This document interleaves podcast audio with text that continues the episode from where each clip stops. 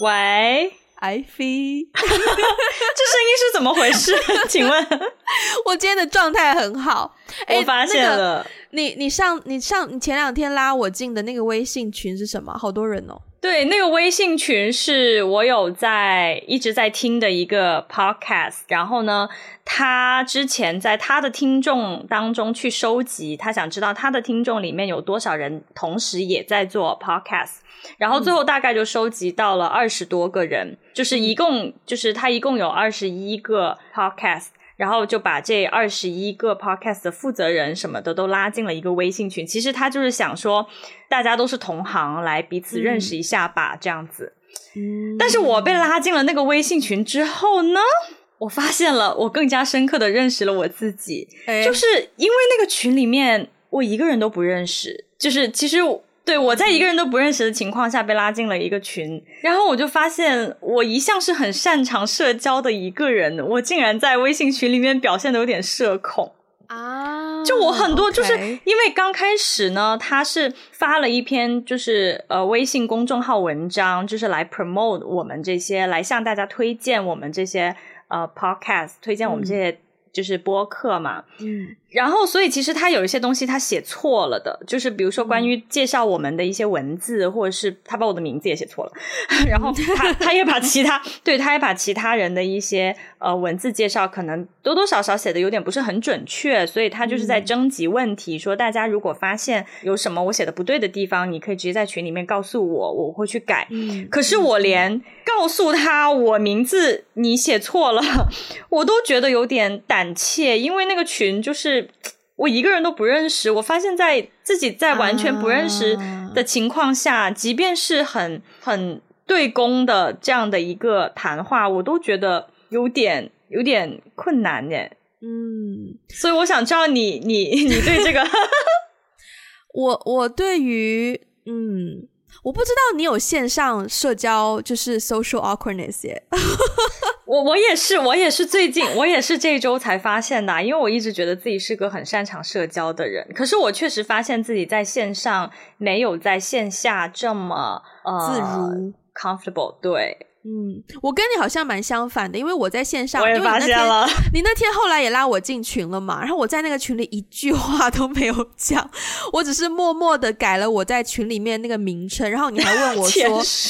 对，你还默，你还问，你还私信问我说，如果我觉得就是不舒服的话，可以，可以，就是我可以退出那个群。然后我就跟你讲说，没关系啊，我喜欢潜水，就是我是那种会默默的去翻看大家都聊了什么，但是我可能不会讲话的人。可是这一点我也觉得很奇怪，就是。我觉得我大学以前不是这样的人，我大学以前甚至讨厌这样的人。嗯，但是讨厌潜水的人吗？你的意思是说？对，哦，就我会觉得，哎，你在群里你又不讲话，想怎样？但是现在我给自己的解释就是，I wanna be related，就是我还是想要有一群人围着我的感觉，就是我想要跟一群人在一起.可是这一群人不需要注意到我。OK，OK，okay, okay. 就是你还是想要跟跟踪那个信息，对，但是但是并不需要有什么深度的互动啊参与。就是如果我真的有什么问题需要大家帮助，或者是需要大家的意见的话，我还是会提的。就这一点，我不会觉得呃害怕或怎么样。只是说我我不会我不会有那种焦虑感，觉得说啊我在一个群体里面一定要讲什么话，或者是我加进这个群组我就一定要一定要跟大家就是认识还怎么样？就是我不会有那种负担。嗯嗯，了解。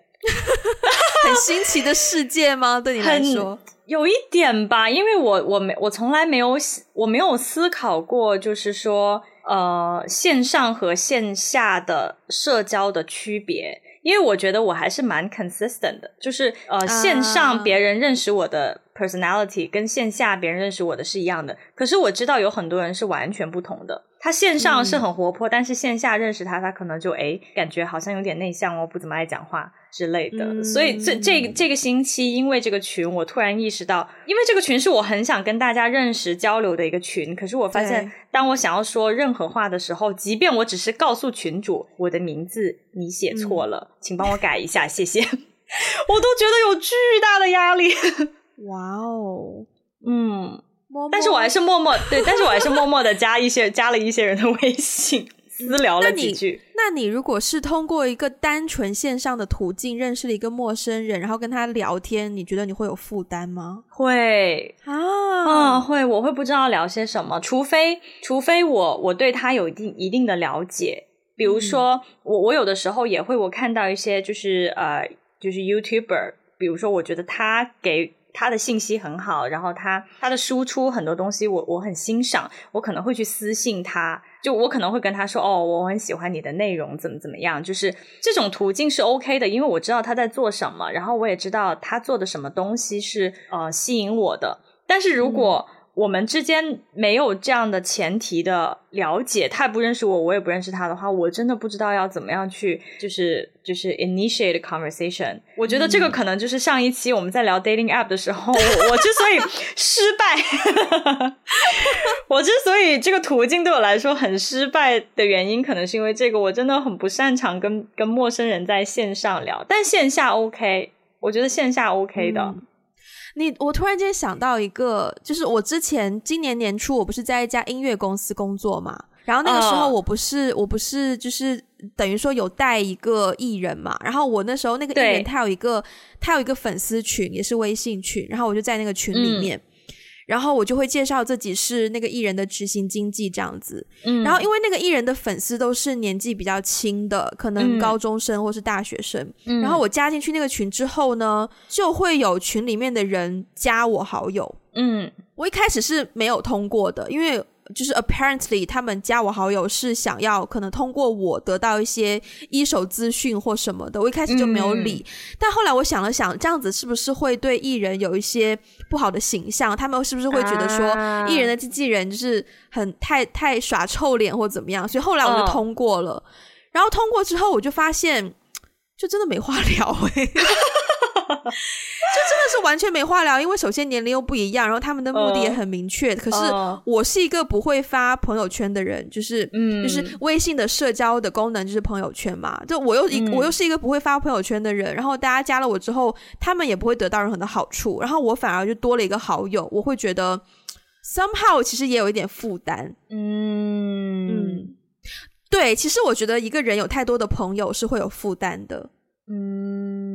你会吗？就在现实生活中，现实生活，但是但是我觉得要呃先定义什么叫负担吧。因为如果我的话，比如说我有十个好友，嗯，我会觉得我需要 constantly 就是不定期的跟这些朋友维系一下那个感情。啊，就我会很 care 说这一段关系会会不会慢慢渐行渐远，因为我不想对方觉得，哎，我怎么到了某个时间段我就消失了啊？所以我好像觉得你必须要有一个途径，可以不定期的跟那个人稍微一来一往的。交流一下或怎么样？现在其实很容易，因为你在 Instagram 上面点一个赞，或者有一个评论，他就帮我完成了这件事。非常轻度的一种社交。对，可是，在以前，嗯、就是 以前，就是我刚上就还在用 QQ 群的时候，是没有错。我刚上大学的时候，那个时候好像没有太多这样的途径。对，所以我跟一个人成为朋友，我当时就开始在 filter 我的朋友、欸，诶。就是我会我会选择说哈，我真正需要维系的是哪一些个，然后我就会花心思去经历。我觉得这个是我在线下的，可能跟你刚好相反，就是对我我现在也是刚好梳理出我为什么在线下我会嗯比较不善于社交，因为我是真的觉得在线下的那个交往的过程是特别真实的，然后你跟每一个人的一个 interaction。Somehow 都会对那个人留下一定的印象。那如果、嗯、如果你们之间的 interaction 是好的，那 in a way 那个人会对于你有一定的期望在那边，或是对你们两个人之间的关系有一定的期望。那如果我 fulfill 不到那个期望的话，嗯、我不想要另外一个人因为我 fulfill 不到那个期望而受伤害，所以我就有一种负担。明白，明白。如果是这样子去定义“负担”这个词的话，我完全没有哎、欸，啊，我完全没有这个负担，因为我觉得可能从我很呃，就是从开始读大学开始吧，就是我几乎每三四年会换一个城市，换一个国家，嗯、所以其实我每到一个地方，我常常联系的会会有一群朋友。可是当我离开了那个地方之后，我又会有一群新的朋友。所以我，我我其实习惯了这种状态。其实我我觉得，大家在一个高流动的，就是现代社会，大家流动性都很高嘛。我觉得，如果大家也都习惯了这种就是 constantly on the move 的状态的时候，嗯嗯、其实大家就很释怀。我觉得大家彼此都看得很开，不会刻意的去呃，不会刻意的说一定要维系一段一段关系或是怎样。所以，其实对我来说。呃，首先就是我现在也是依然有一些在美国、在日本的朋友也会保持联系，但是并不是那种说我我刻意硬要呃，就是定期的或不定期的跟他保持联系，其实没有诶，可能就是说，比如说我有的时候会刷 Facebook，诶，我刚刚看到他 update 了一个新的状态，比如说之前本科的时候，我有一个非常好的韩国朋友，他最近刚生了孩子。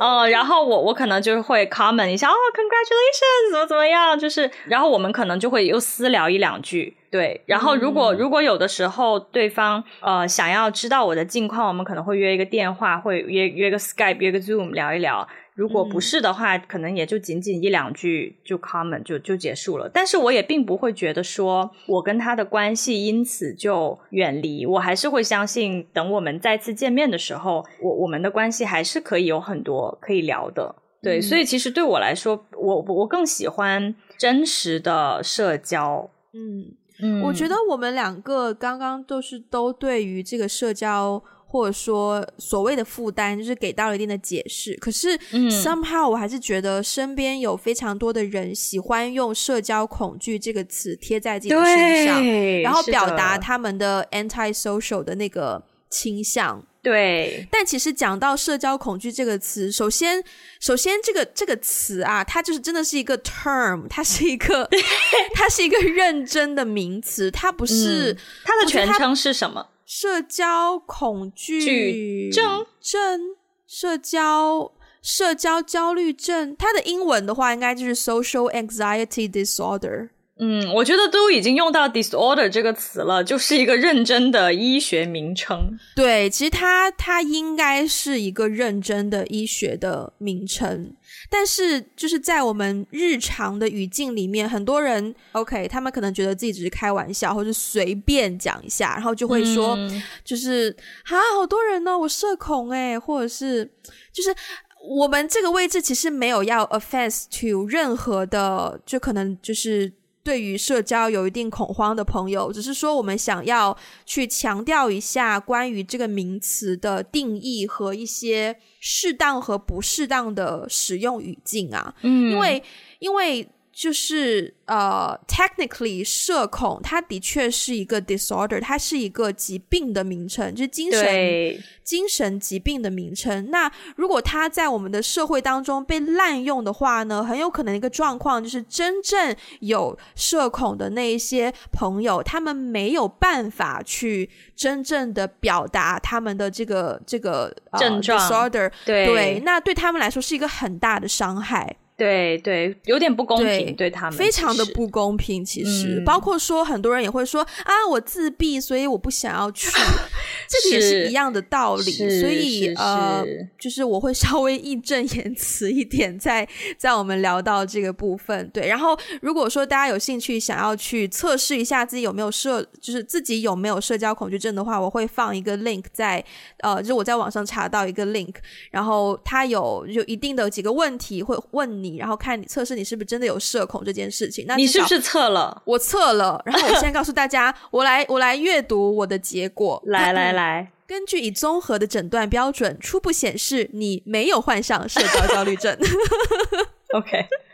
对，就即便说我曾经有试过说，在一个人多的场合，突然觉得自己很不合群，然后突然觉得自己很想要躲起来，嗯、甚至会是马上会躲起来，然后哭，然后哭不停。但是即便是这样子，它只是我抑郁症的一部分，它不是这个社交恐惧症的一部分。所以，社交恐惧症就是你刚刚讲到的那个 social anxiety disorder，它的一个指标是什么呢？嗯、可以跟大家讲一讲吗？我稍微，那我就不如简单讲一下这个测试的一些问题好了，好。因为它其实牵扯到一些症状，比如说，当你身处在令你焦虑的社交场合，是不是会出现下列反应：脸红、颤抖、手震、身震、口吃、出汗、心跳加快。嗯，它其实可以有比较明确的。生理反应，对，包括说是否对你造成了明显困扰，对你的生活、学业、工作、社交是不是造成了明显的负面影响？嗯，对，它是可以有一个评断评断标准的，不是只是觉得自己觉得有一点点的 fear，有一点的恐惧，然后就说自己社恐，绝对不是这样子的。嗯嗯嗯，嗯。但是呢，我我我刚刚听到这个的时候呢，其实我又想到了一个点，就是我们常常、嗯、很多人会说。啊，我不想去那个场合，我社恐。我觉得这个社交场合也是分的，比如说，对，我在上一份工作当中，有的时候呢，我我我的工作的其中一部分，有的时候会去参加一些活动，然后我可能会发表一些演讲之类的。嗯，那我发表演讲的时候，台下的人我谁都不认识啊。嗯、我讲完我讲完话之后，就会有一些陌生人走过来说：“哎，想要跟我认识。”然后这个时候，我会完全、嗯、就是我我完全没有任何心理负担或压力、嗯，因为我知道他是来找我聊公事知道他的目的，我知道他的目的，并且我也知道他要跟我聊的这个话题是我很熟悉的，因为我就是来在聊工作。对、嗯，但是如果说到一个场合，然后那个场合是没有任何共同话题，比如说你的生日 party。我现在觉得有点亏欠，因为因为我我的我生日 party 上面对，确实是有一些人呃表现出有点有点尴尬，因为他们并不在一个行业，然后也并不在一个共同，就没有什么共同的话题可以聊，嗯、所以呢、但是我又不想让我有一些朋友就是被被被忽视，自己在那边喝闷酒、嗯，所以我在我的生日 party 上面，我就刻意做了一件事情，我就说所有穿白衣服的人坐在一起，穿黑衣服的人坐在一起，不黑不白的。好大压力呀、啊！我的妈！可是到最后，我回家以后，我有问竹子，就是我说今天你你有，你因为竹竹子也不不怎么认识我其他朋友，他认识几个，但是他没有认识那么多。但是他就说。嗯哎呦，聊的超嗨！就是他，他，他，他讲说他认识了几个我其他朋友，聊得超嗨。然后他跟我讲说，哎呀，那个女生好像今天刚分手。然后另一个女生呢，又讲说她最近在找工作。最后来一个女生呢，又讲说怎么怎么样怎么样。我说天呐，这些我朋友的消息我都不知道哎。嗯，那还蛮就是温馨的耶，就蛮好的。是是，所以其实我觉得社交场合。给人带来的压力其实也分，有一些是有共同的话题，会感觉没有那么有压力，在完全没有任何共同话题的场合下，你你完全，比如说校友聚会就是这样的一个场景。你觉得是怎样的一个场景？就是我完全不知道他在做什么，他也不知道我在做什么，然后我也完全不认识他，我们只是一个巨大的 校友网络，然后组织起来的一个聚会，所以就经常会出现那种啊你好你好，或者是哦 nice to meet you，然后就然后就很尴尬，然后就哦。So what do you do？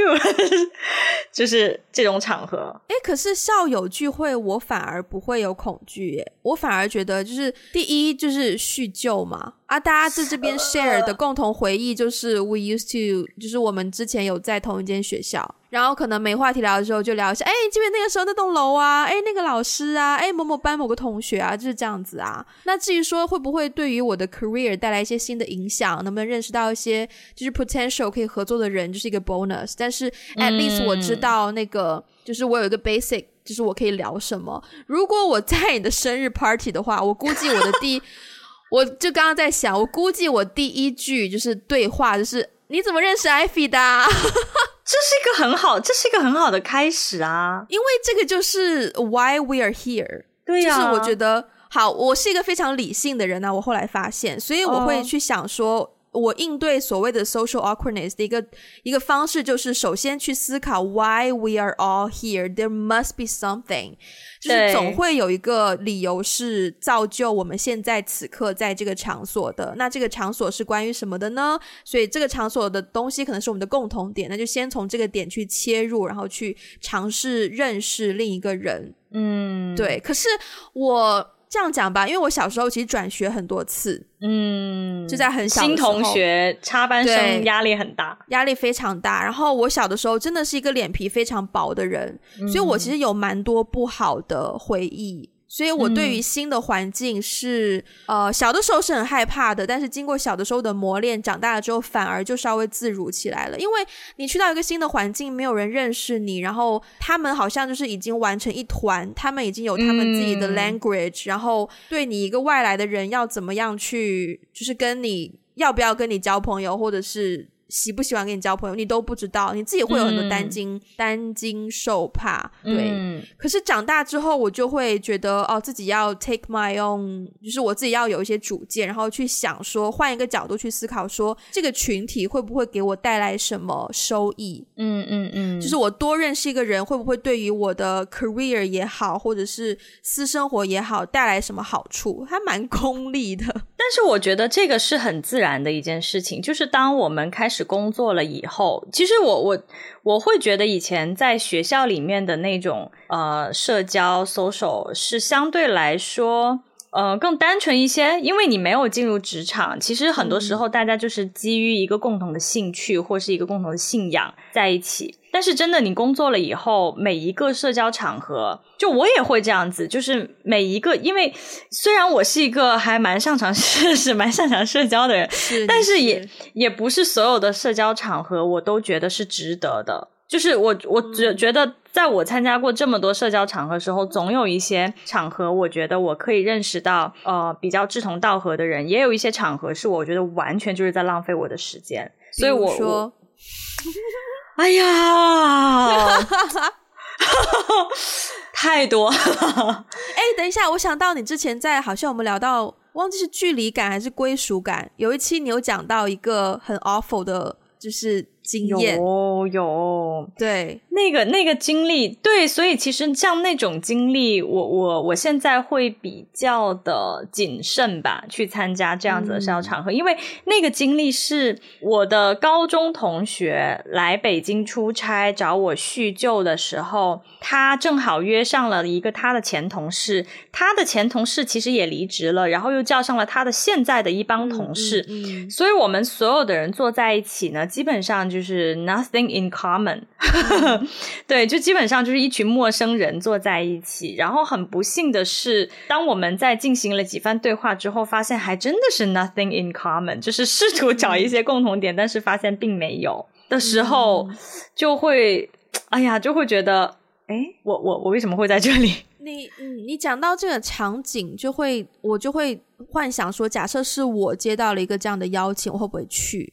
然后我会发现说，呃，因为我以前也有很多这样子的经验，嗯，就是我我去了一个，比如说呃，可能朋友叫说啊，晚上去哪里来喝酒啊，然后我去了，嗯，然后去了之后有新的朋友来，然后大家也不能好好聊天，也不能交换什么想法，然后新的朋友也没有要跟你好好聊天，然后我会觉得那个晚上就浪费了。嗯，然后结束之后会有一种空虚感，嗯，然后那个空虚感可能是让我最害怕的地方，所以在在慢慢长大之后，每次有人提出这样子的邀约，我的第一个反应是我会去衡量。可能我已经跳过了很多部分，我就会很直接的去想我自己想不想去。嗯嗯嗯。那如果是不想去的话，我可能就会呃婉转一点跟他说哦，今晚没就是没空或怎么样。但是我在想，是不是有一些人在这个时候就会用社恐当自己的一个借口去说哦，我今晚我不去啦，我社恐或怎么样。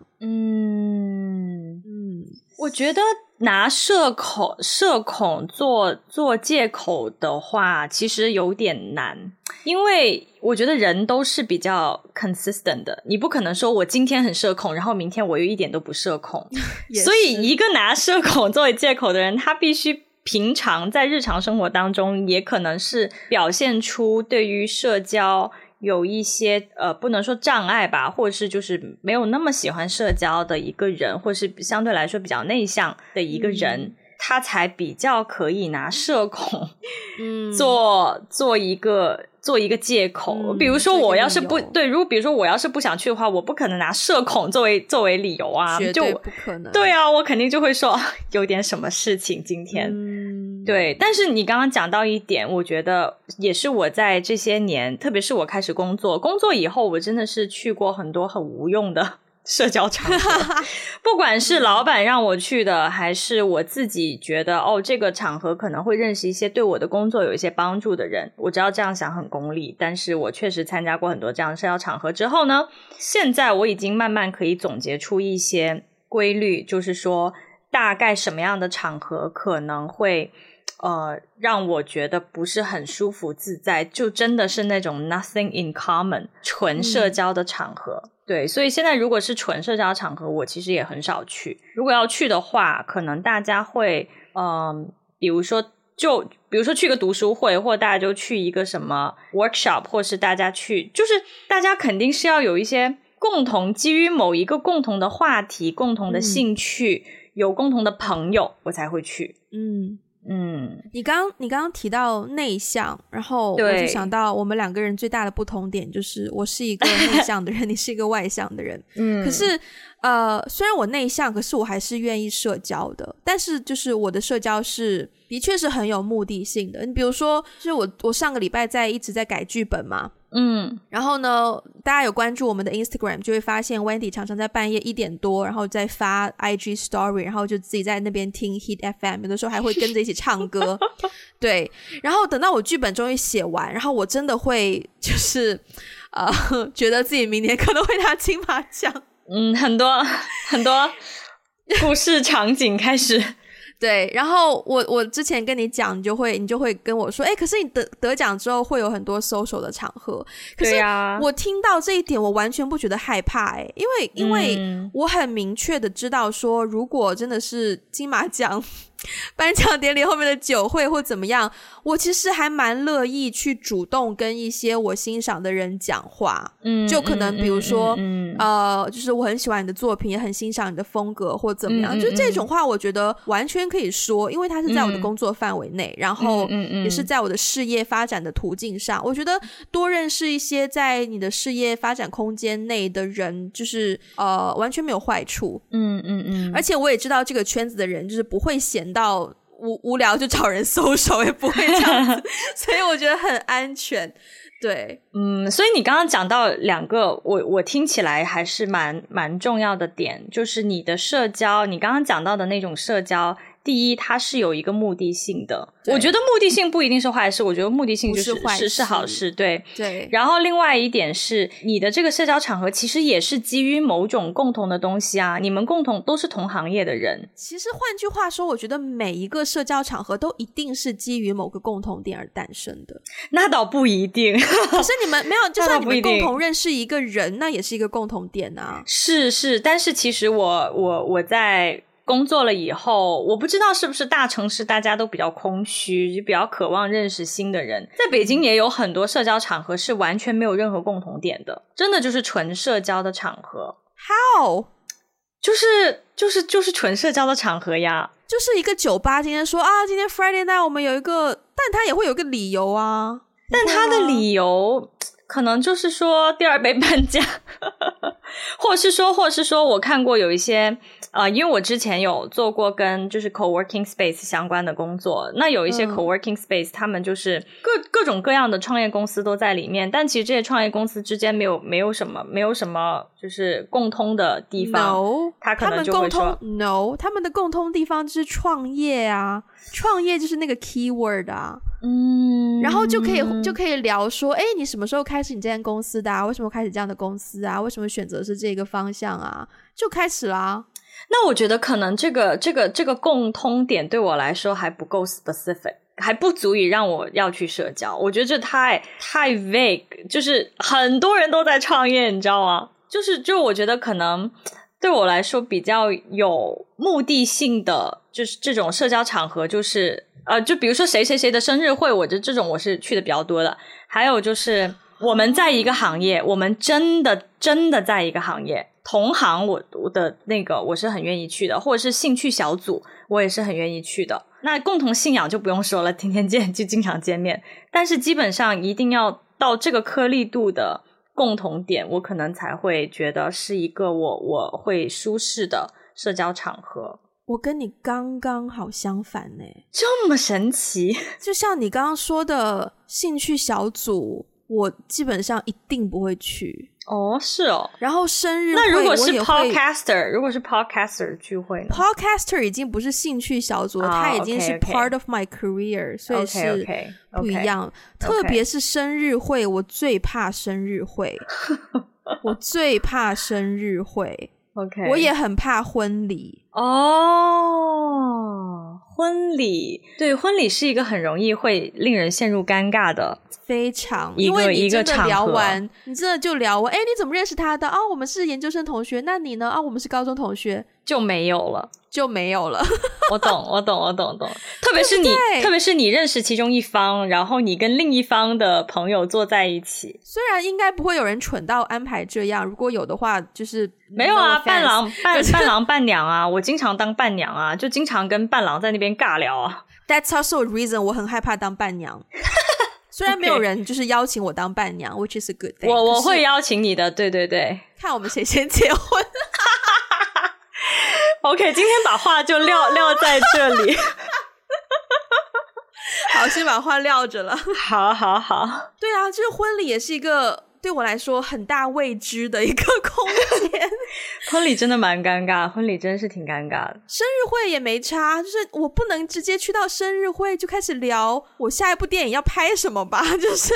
对对，你也很难找到一个那个 common 的话题。嗯，哎，可是可是，如果我觉得如果是在比较西方文化的社群当中。有人过生日的话，我是可以去的，我不会有太大的心理负担。哦、反而是如果是在如果是在全都是亚洲人的环境，我心理负担会更大。你你的这个我完全懂，我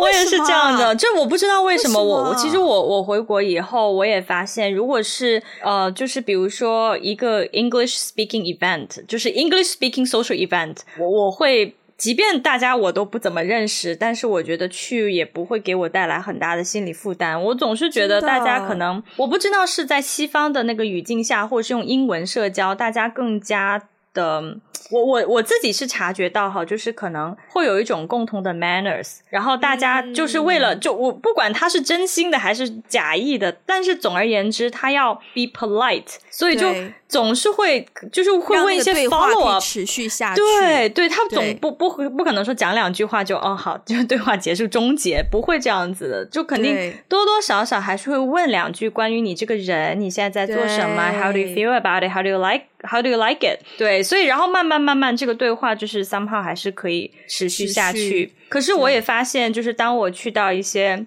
就是纯呃，因为我我在北京嘛，就是去到一些纯中国人的社交场合的话，嗯、好像大家是需要一个那个 prompt 玩个游戏，或者是破个冰，或是怎么样，大家才可以热络起来，就是才。呃，开始会有一些对话，而且那个对话常常是呃，哦，你你你叫什么名字？你做什么的？啊，你我说完我做什么，他说完他做什么，我们彼此并不知道对方这个行业到底是什么，然后我们就对话结束，然后我们就啊，哦，对对对对对对，然后就结束了，对，然后就结束了。所以所以其实我我也是有同样的感觉，就如果去到一个纯。嗯，um, 我不能说纯亚洲，因为我觉得亚洲很大，就是不同的群体之间，它的社交场域稍微那个气氛会有点不一样。但比如说，如果在北京的话，纯中国人的社交场合，其实我心里也多多少少 会有一丝压力，会觉得是不是会遇到？对啊，我很难有压力，真的。我其实经常跟朋友说，要是谁跟我聊天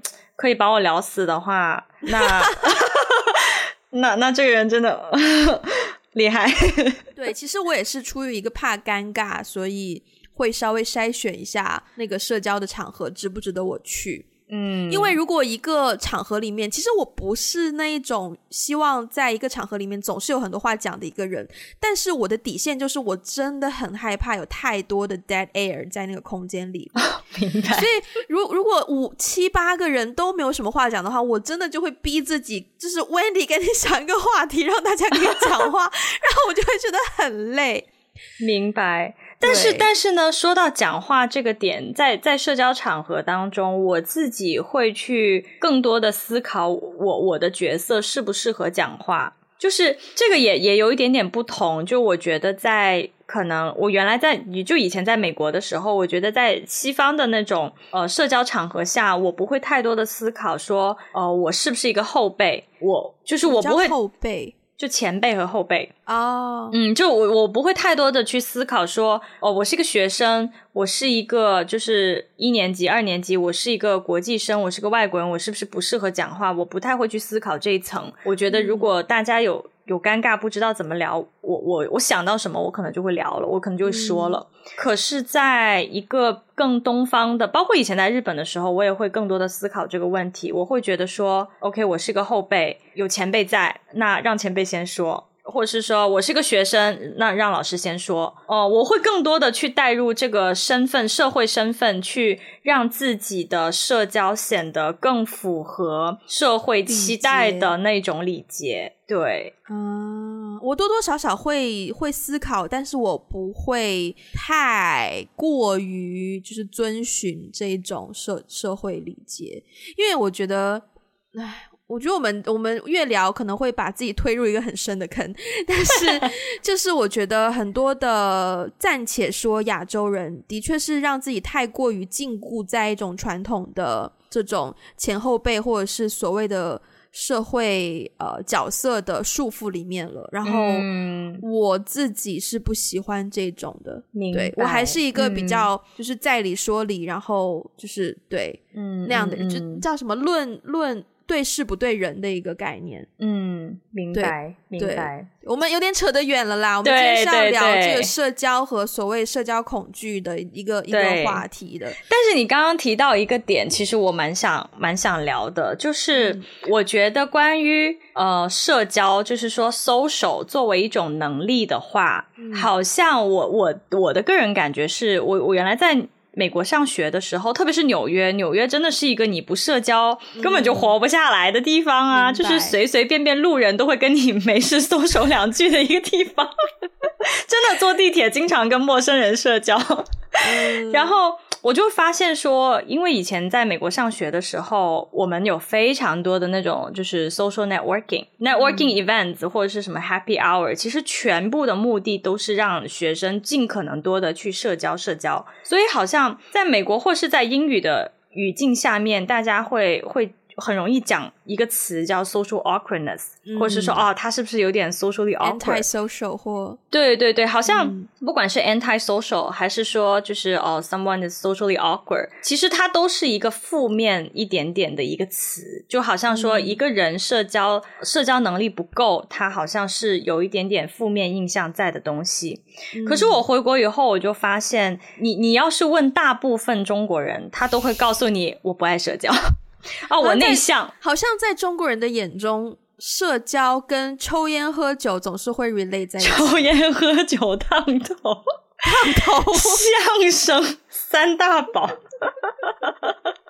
对对，就是如果你在中文的语境下，嗯、或者是包括现在，我们有的时候公公司里面同事也会开玩笑，就是说啊，那个谁谁谁就是交际花，很会 social。其实我知道他们有的时候是开玩笑，可是通常情况下，你听到别人说哦，他很会 social，或是说啊，他就是个交际花的时候，其实更多的会想到一些比较不好的，对，嗯、什么油腻啊、圆滑，就感觉不是那么真诚的一个人。就总是会附带一些负面的这种印象，这个点我不知道怎么评论，但是根据我的一些个人经验，的确，当我遇到一个常常被人称之为很会 social 的人的时候呢，那个人给到我的感觉也大多数的确真的就是油腻，或者就是很 很很讨人嫌，就是他们的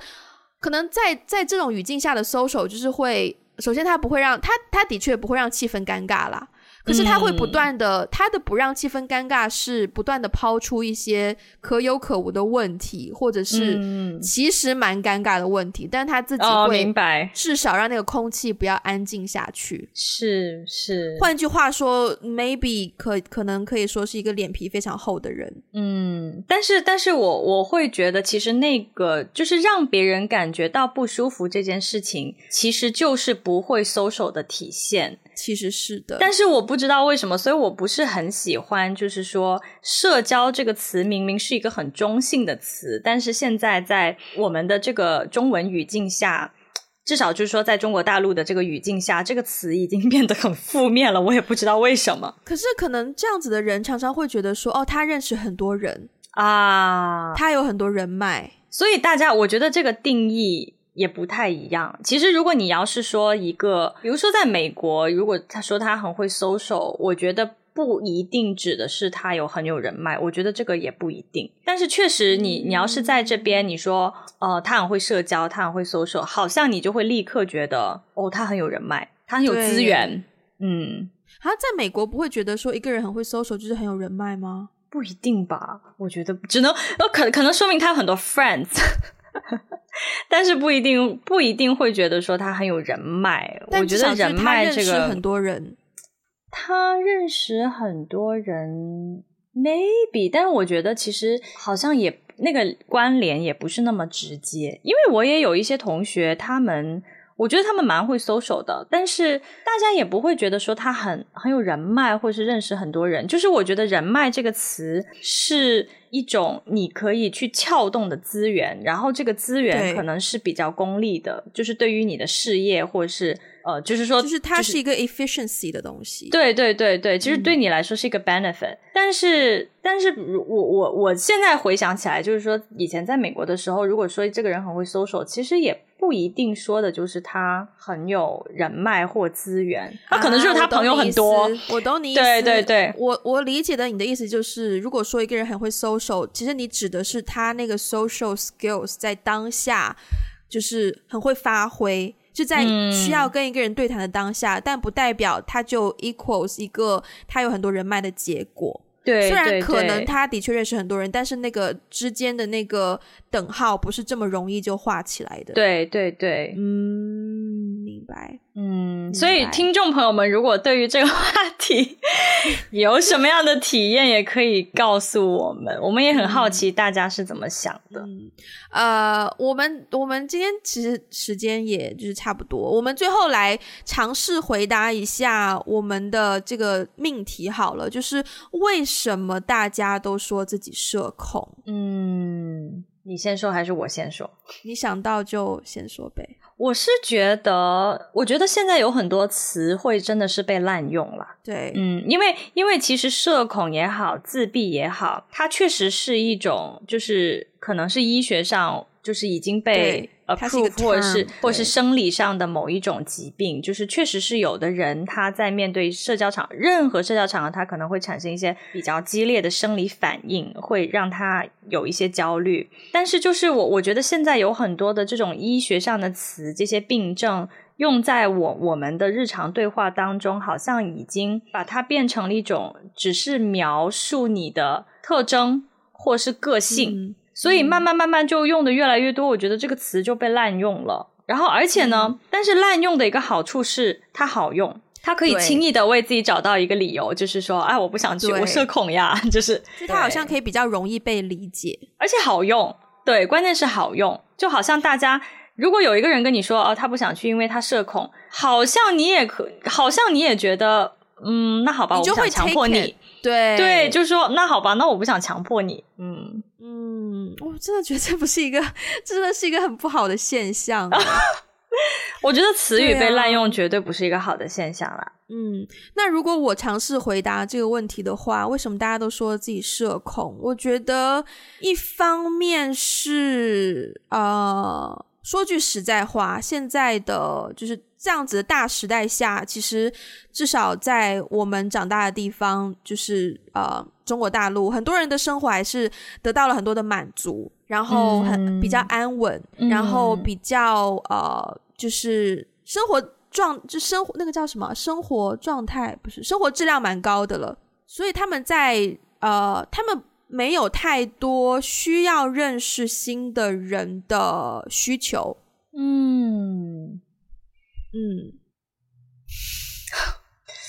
引起你的深思，引起我的深思，因为我总觉得这个地方哪里怪怪的。就是说，与其说是没有这个需求，不如说我我自己的一个感觉是，可能有很多人是在逃避真实的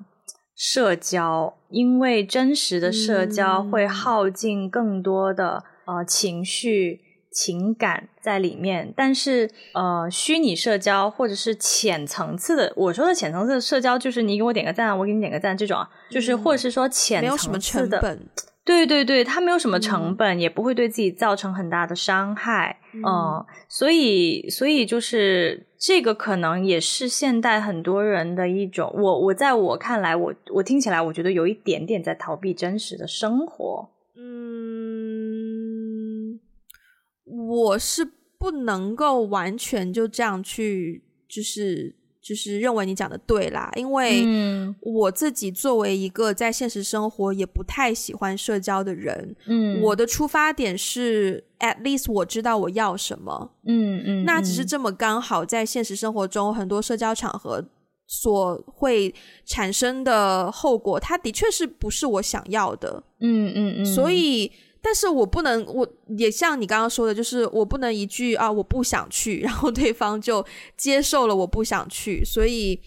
呃，但是我我找到的就是推推推掉这些邀约的方式，就是我会跟他说时间有冲突啊，或者怎么样，但是可能其他的有一些人就会直接用社恐拿出来做一个理由，但是，呃，因为我我刚刚讲的那个点是说，但你你不是没有朋友呀，你现实生活中也是有朋友的。少就我我我刚对，但是但是你有啊，但有对对，所以就是说你你对于真实的社交、真实的这种关系的维护，你你自己是可以 handle 的。我有一我的 limit，嗯，是是，但是如果说有有的人他。完全否定了这种真实社交的需求，我觉得就是一种逃避。我说的那种极情况可能比较极端，比较极端。Okay. 对对，嗯，而且其实，在疫情下，其实对这一点影响也蛮大的。嗯，是是，嗯，在疫情下，我是有听很多人就是说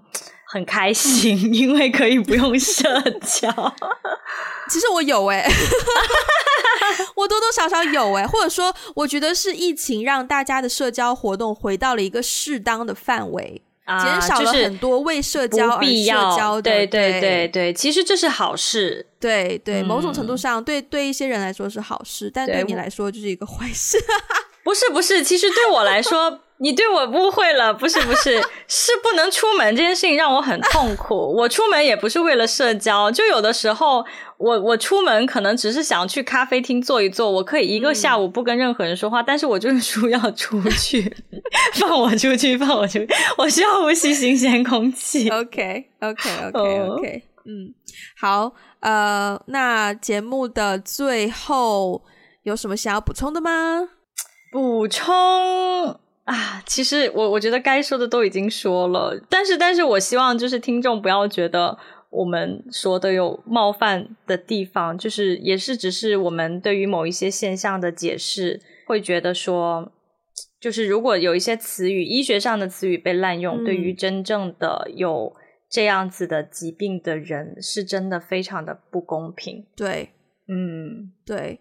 然后，然后，如果正在收听我们节目的你是真的觉得自己可能在社交这方面是蛮有恐惧的话呢，那我会推荐你说，嗯，首先可以在我们就是节目介绍下面那个链接，或者是你去我们的 Instagram 微博也会找到我们放那个链接，可以去稍微做一个初步的测试，看看自己是不是有这个所谓的社交呃恐惧综合的社交恐惧症，或者就是 Social Anxiety Disorder 这个方面的症状，然后。如果你想要嗯有更进一步的了解，或者是说解决方案的话呢，就可以再去咨询多一些专业的这个建议。然后，如果你可能自己平时只是说讲话的时候喜欢打打嘴炮啊，或怎么样，用这个词去 帮自己解脱的话，那我会建议你重新思考一下这样子的方式，因为作为两个，作为一个已经进入三十岁，还有一个即将进入三十岁的。是呢两个女生的角度，我觉得，呃，随着长大，你要对自己的言行就是更加的负责，所以我觉得这是一个成熟的做法，就是去